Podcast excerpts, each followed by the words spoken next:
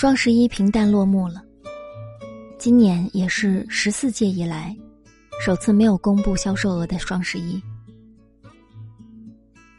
早在预售第二天，就有疯传李佳琦首日交易额达到了两百一十五亿，是去年的翻倍。公司美万立即降温处理，辟谣说数据不属实，已向相关媒体发放律师函。公司似乎希望这个装着所有鸡蛋的篮子，能稳健的、低调的度过双十一。李佳琦的直播间变了，理智消费、快乐购物，取代了喇叭唢呐，买它买它，被替代成了谢谢大家。最低价的宣传词几乎不再出现，而对助播团的大力支持，也趋于鸡蛋分篮子装的一次试水。但是从另一个维度来讲，今年双十一又是淘宝直播最热闹的一年。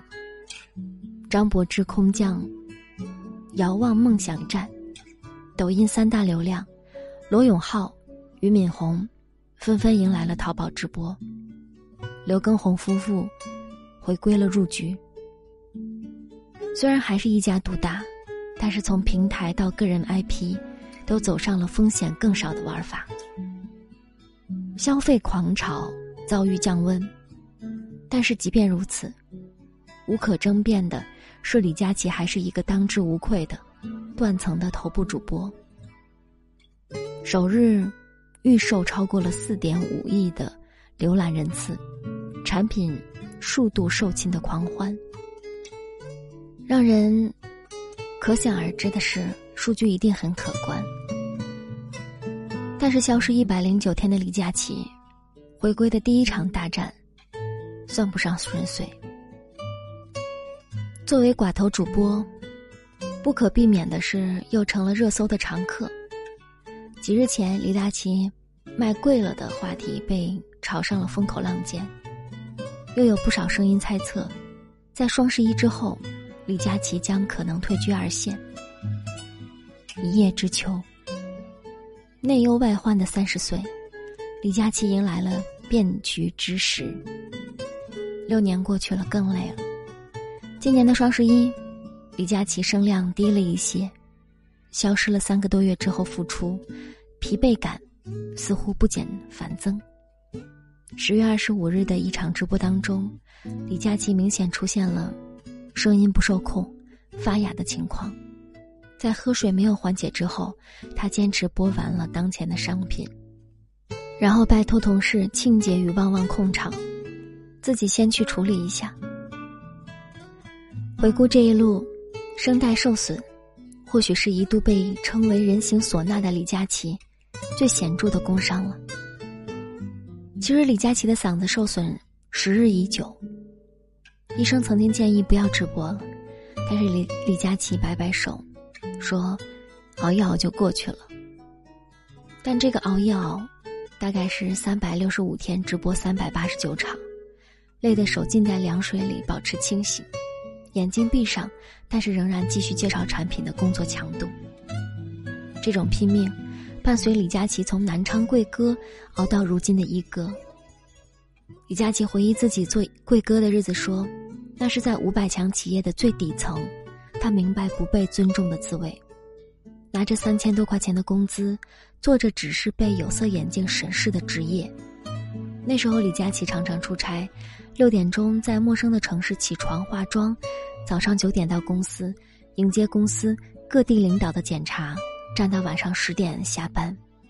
下班以后还要填写表格，才能睡上几个小时，接着又开启重复的下一天。出差的一张机票一千八百元，公司报销很慢。几次下来，李佳琦的信用卡就刷爆了。虽然每次都是销冠，但是李佳琦还是开始对这件事情感到乏味。这个时候，一个机会砸到了他的面前。虽然还是出差，但是可以同刚演完《美人鱼》的林允同台，尝试活动主持。没有钱，但是老板愿意借给他。李佳琦想了想说：“那我要去。”不久以后，网红机构美万与欧莱雅联合打造的 BA 网红化的项目，启用专业的美妆顾问试水直播带货。李佳琦也因为那一场主持，在集团上下小有名气。他不是集团默默无闻的底层了，人人知道有一个男孩专业好，会主持，在人满为患的三层大商场和明星同台，也毫不怯场。但是谁也没有真正的觉得他会创造奇迹。B A 网红化项目选了两百多人，最终只有十几个人认真的拍了视频，作业报名。入选的除了李佳琦，还有五女一男。一共七人，但是作为初代的直播人，没有人知道算法推荐的机制，没有人掌握流量密码。李佳琦和其他的同事走着一条最迷茫不已的夜路，整个团队都在摸着石头过河。他和团队商量说，给自己定下连续三十天，每天播六个小时的目标。开荒直播的日常很枯燥，对着稀少的人卖货。无异于自言自语。有一次，李佳琦没有禁住朋友们的饭局诱惑，提前三十分钟下播了。坚持过半的计划就这么被打破了。公司同事打来电话说：“这你都坚持不下去，让我们很失望。”李佳琦也觉得后悔，他下定决心，真的不玩了，又清零日期，重新开启三十天的打卡计划。自此往后的职业生涯当中，李佳琦再没有主动提前下播过一次。倘若兢兢业业，数据也不一定有起色，怎么办？回家还是继续熬？两条路摆在李佳琦面前。同期陆陆续续的退出，行业未来莫测。一场大病过后，李佳琦也不想播了。老板劝他说：“我相信你。”再坚持三天。后来李佳琦才知道，坚持三天，是老板为每一个员工熬制的暖心鸡汤。但那个时候，只有他信了。因而也只有一条路走到黑的李佳琦，遇到了曙光。因为过往内容质量高，前期的投入开始有回馈，在带病坚持直播的第一天，观看人数倍增。此后流量就爆发了，而这种爆发持续到了如今，而他已经迈入了这个行业六年了。六年间，他离开了南昌，转投到了上海，工作的高压与忙碌一直都在。在上海的这几年，公司家两点一线，李佳琦很少出门欣赏魔都的繁华，生活二字。逐渐从他的字典里消失了。上班路中，车窗帘紧紧的盖着，不然晒黑的话就很难接到美白的产品了。下班睡觉的时间，从凌晨两点慢慢延迟到凌晨的四点五点。直播说到嗓子干哑，不直播的时候又排满了开会、选品、谈价的工作日程。他的妈妈忍不住吐槽他说：“难得全家出去旅游，李佳琦却沉迷于免税店，热衷于研究新的化妆品。他的生活被直播所充斥着。”二零一七年，已经强化了口红标签的李佳琦，成为了年度 TOP 主播。二零一八年，直播带货打败了马云，又获得了吉尼斯世界纪录。人们称是时代的一阵风吹起了他，但是相较风口造就神话，更像是李佳琦扼住了机遇的喉咙。李佳琦的破圈似乎是一夜之间完成的。最初，团队为了弥补他不适应短视频拍摄的营销空白，直接简单粗暴的将他直播的片段截取下来，扔到了视频平台。没有想到。魔性夸张的洗脑话术竟然瞬间席卷了互联网。那是二零一八年，彼时，即便再没有商业嗅觉的人们，也通过它，瞥到了直播行业立于风口的繁华。无数模仿者涌现，盗用声音现象泛滥。李佳琦及公司几次申请注册声音商标，以便被驳回忠告。Oh my god，买它买它的话术和口红组成的背景，组成了风向标，可终究模仿辈出，却没有人复制李佳琦的成功。这种无人可以复制的成功，在今年他消失的一百零九天，也再一次应验了。失去了头部主播的情况下，第二梯队无人破圈，仅知识类的东方甄选异军突起，显得六幺八都有些索然无味了。无论人们怎样用董宇辉的文化直播模式的成功，论证李佳琦淡出的必然。可，只要李佳琦一复播，依旧热闹的像过年一样。也许不只是一一点点的拼劲儿，一点点的坚持，以及一点点的运气的问题。即便李佳琦变成了一个符号，但是符号背后的所有特质，依旧是属于李佳琦本人。比如难以遏制的分享欲，在小的时候，李佳琦的梦想是做一个老师。上学时候呢，喜欢给同学推荐自己发掘的美食，抿一下就化开的卤鸡爪，糯糯的咸菜饼，都是在他推荐之下就生意火爆了。初心不改，即便成了忙碌的大主播，车途当中听见同事在谈论新出的香水，他便累得假寐也能加入聊天。还是什么什么什么好闻，买那个。比如和美妆的不解之缘，在李佳琦妈妈的记忆当中，这个缘分能追溯到李佳琦三四岁的时候，像是拍儿童照时，李佳琦最喜欢额头的红点点。在李佳琦心里，则是大学的辅修化妆课上，系主任无意的一句夸赞：“你当化妆师有潜力”，让李佳琦未来的人生道路多了一个选项。也比如，他察觉。需求的敏锐力，这在李佳琦的记忆当中与离异的家庭不无关系。早熟的他，小小年纪就善于阅读空气，于是呢，他能在面对无数产品的时候考虑到无数产品使用者，并以此和商家 battle，成为互联网的嘴替。于是，他更清楚的知道，所有女生相较赠品更喜欢低价。也知道他们买东西会算到每毫升的价格，那种介于男友、姐妹和老李头的之间的分寸感，似乎成了李佳琦穿过屏幕和每一个观看者对话的利器。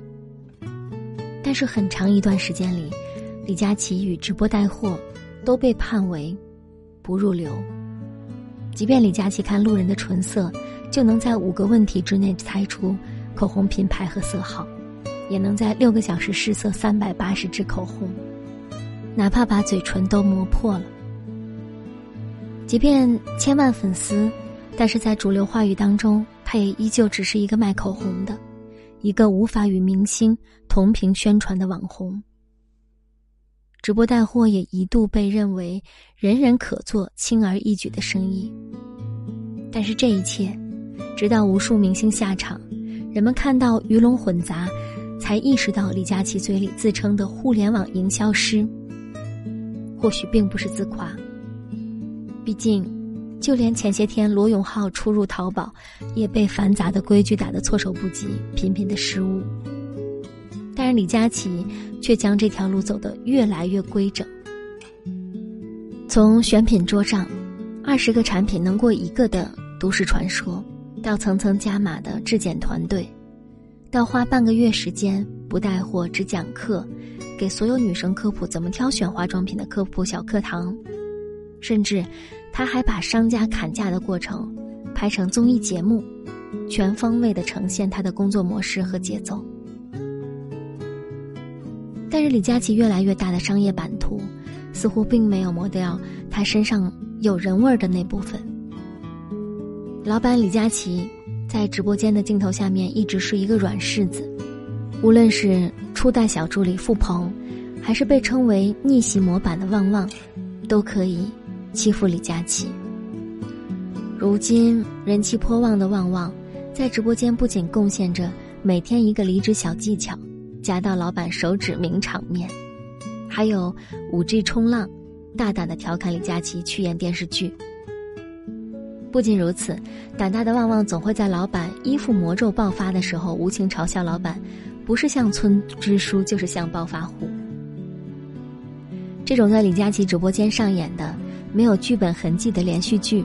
不仅让人上头，还让李佳琦的直播间在程序化的商业交易当中多了一些人情味。员工做错了事和观众道歉，他在一旁听得眼眶通红。开播之前出现了小问题，大家也不慌不忙的拍手笑嘻嘻。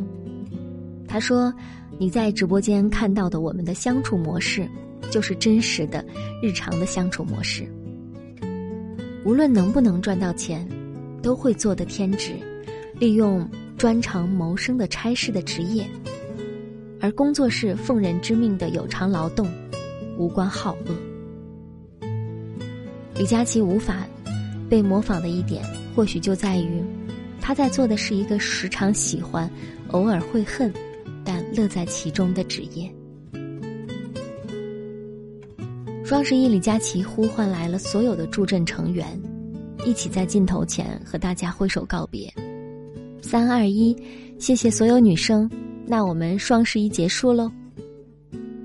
直播结束了，之后也许是漫长的复盘，亦或掌声满满的庆功宴，但是屏幕前有一小撮人，仍在期待着双十一之后和李佳琦的继续见面。这一幕。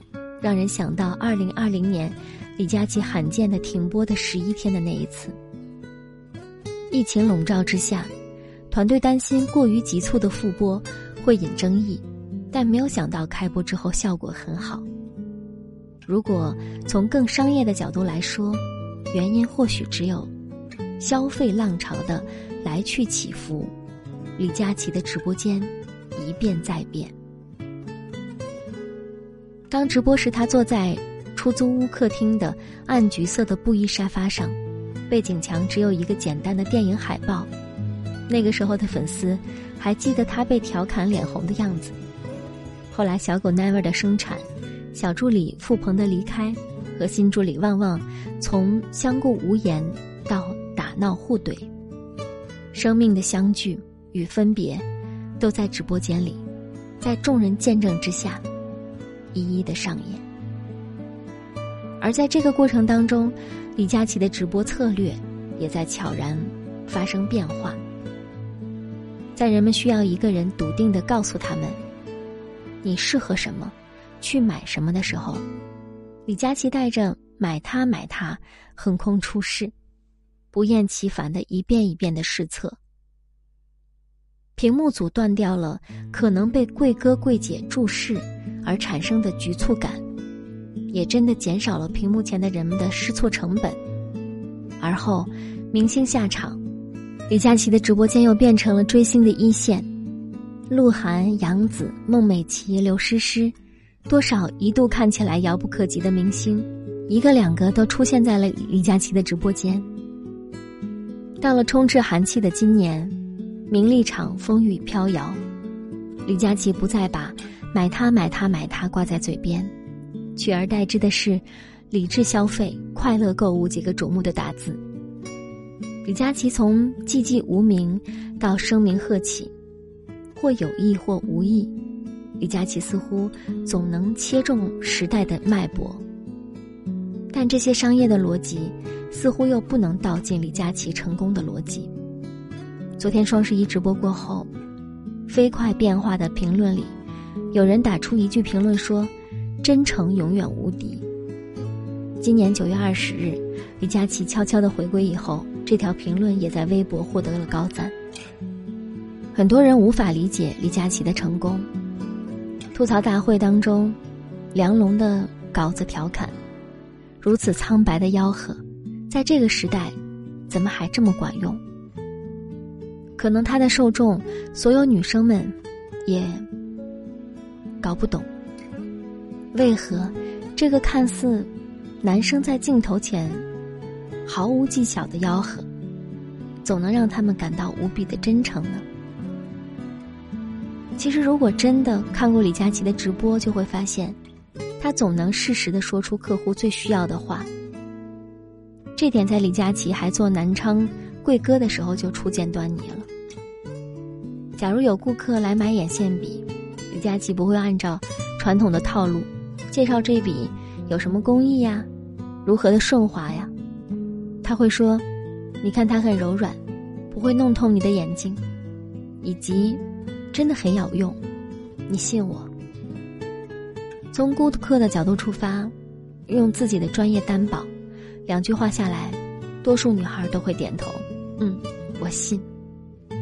而这一点，如今更多的呈现在所有女生的 offer 里，李佳琦和国货品牌的极限拉扯当中。李佳琦似乎已经不再是一个电商主播，他的定时定点开播的直播，成了很多人不确定的生活里一丝抓得住的确定性。很多即便看李佳琦直播的人，在李佳琦恢复直播之后，也莫名产生了一种家附近的大卖场恢复营业了的秩序感与喜庆。人类难免需要从别人身上汲取力量，从个体观望众生，从一种不确定的生活里夺取一种稳定生活的安慰剂。而李佳琦的直播间，或许就是这样一个存在。